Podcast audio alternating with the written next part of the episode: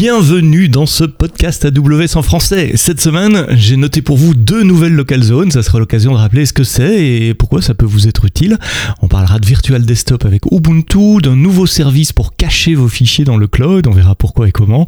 On parlera de l'AWS Budget et de contrôle des coûts. Et puis enfin, un nouveau cours en ligne pour apprendre comment utiliser l'intelligence artificielle sans écrire de code comme un outil d'aide à la décision. Le podcast AWS en français, c'est parti, c'est maintenant. Lecimy, no.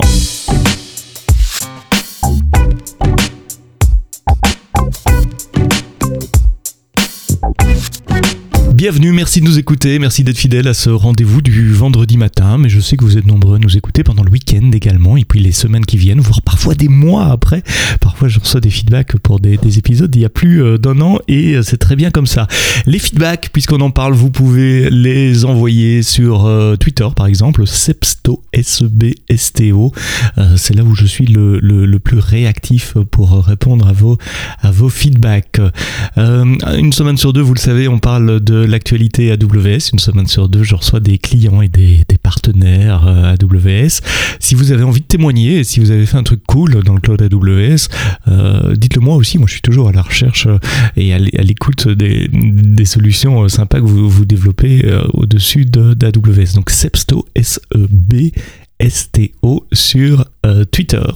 Commençons sans plus tarder avec euh, deux nouvelles local zones. Alors elles sont loin de nous, peut-être que ça va pas vous concerner directement, mais ça me permet de vous parler des local zones et c'est pour ça que je les, je les mentionne.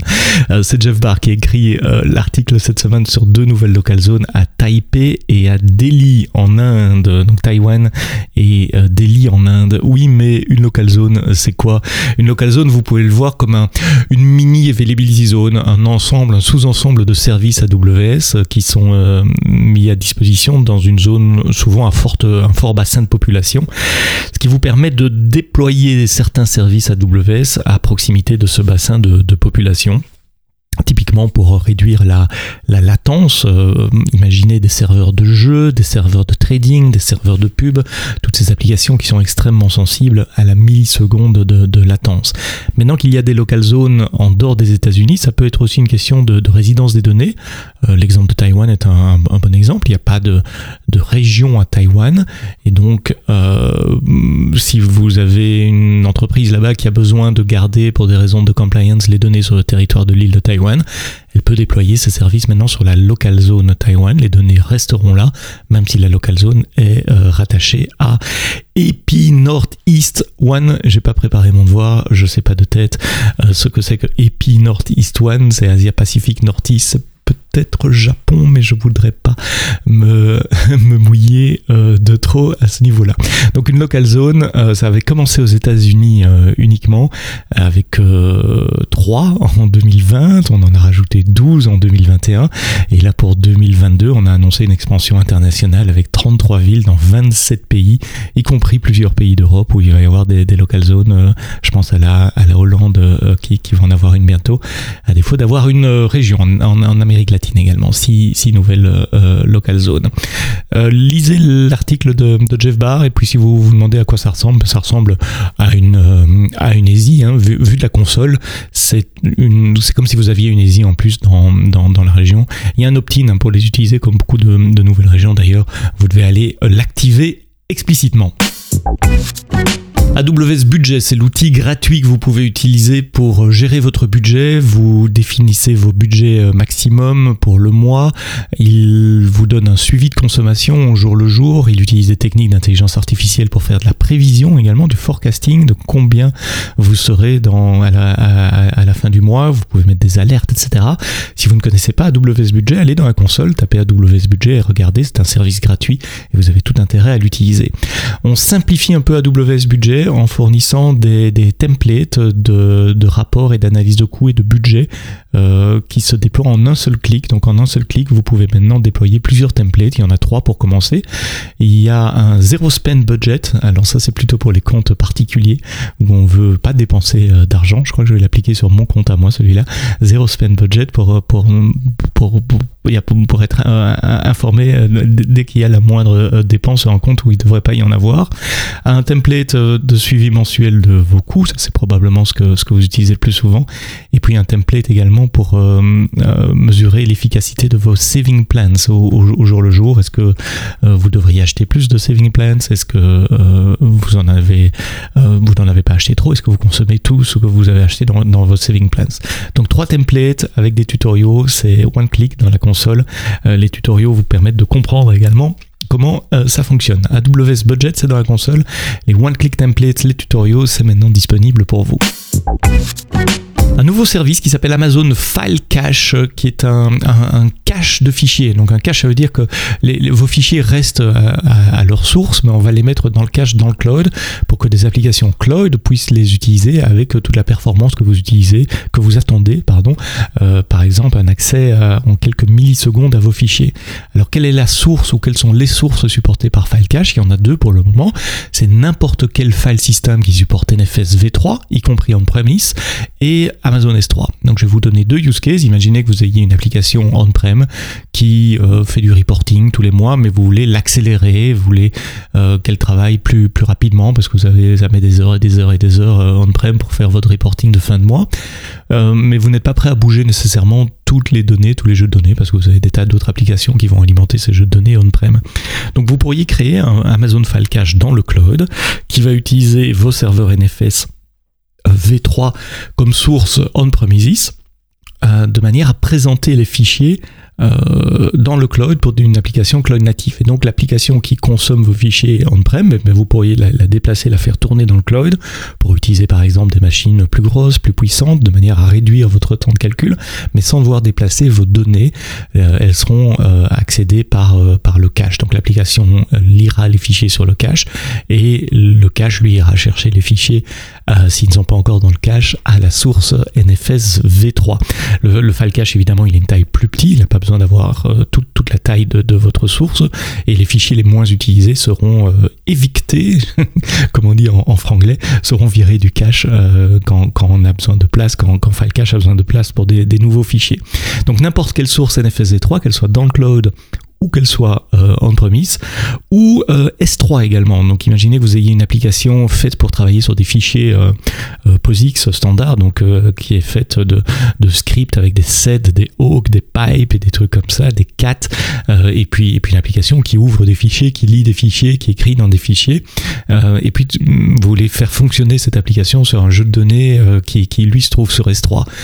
et bien Falcache permet de faire cet intermédiaire puisque Falcache va proposer un file system natif NFS à votre application et euh, derrière, il ira chercher les, les, les fichiers euh, quand ils sont accédés, quand on a besoin d'y accéder sur euh, Amazon S3. Donc file cache, c'est un, un, file system POSIX tout à fait normal. POSIX, ça veut dire un file system Unix pour, pour, mm, avec des fichiers tout à fait traditionnels qui va cacher dans le cloud soit Amazon S3, soit des ressources NFS V3, qu'elles soient on-prem ou elles-mêmes dans, dans le cloud.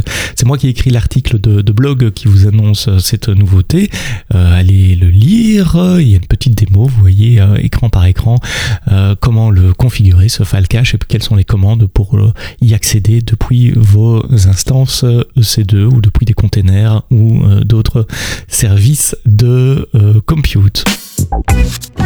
Une autre nouveauté de la semaine, c'est sur Amazon Workspace. Vous savez, Amazon Workspace, c'est ce service de VDI, de Virtual Desktop Infrastructure, qui permet de distribuer des desktops, des, des, PC finalement virtuels à votre force de travail. Ça peut être pour rapidement monter un PC pour quelqu'un qui vient d'arriver, pour des consultants, pour des gens qui ont des contrats temporaires par exemple, ou simplement pour les gens qui sont sur la route, puisque ça permet d'accéder à votre PC avec toute la sécurité du cloud, quel que soit l'endroit où vous êtes, depuis n'importe quelle machine.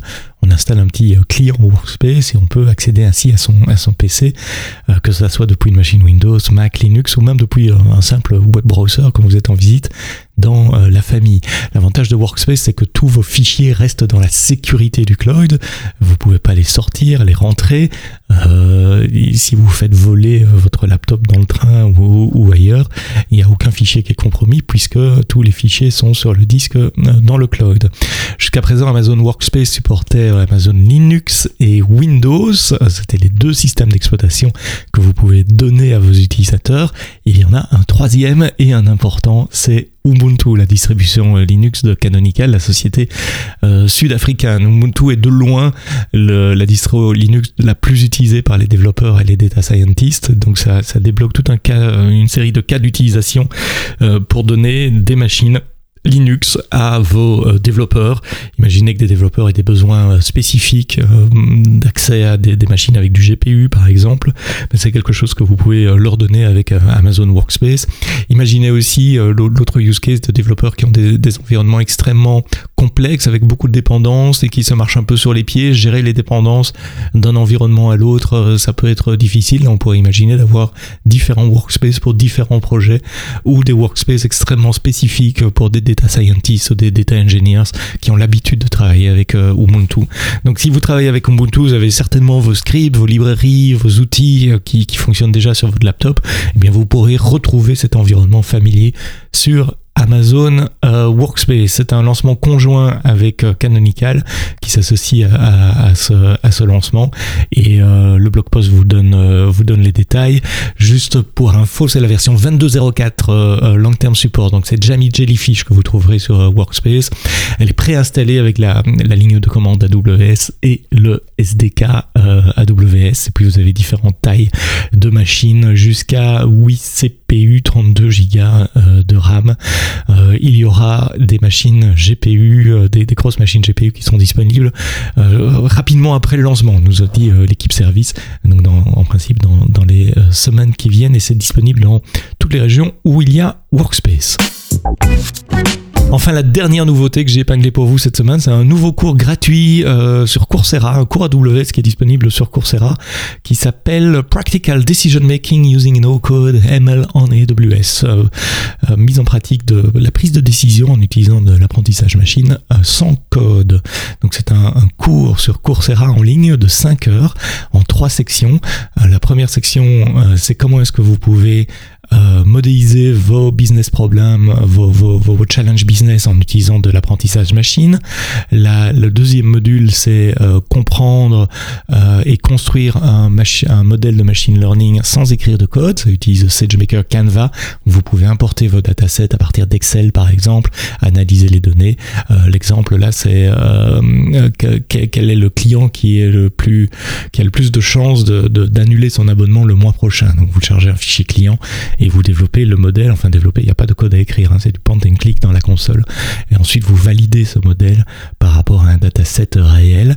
Et puis la troisième leçon, c'est euh, comment extraire de la valeur à partir de euh, l'apprentissage machine, et notamment comment créer des, dashboards pour comprendre les euh, données. Ensuite, il y aura un lab, vous mettrez les mains dans le cambouis.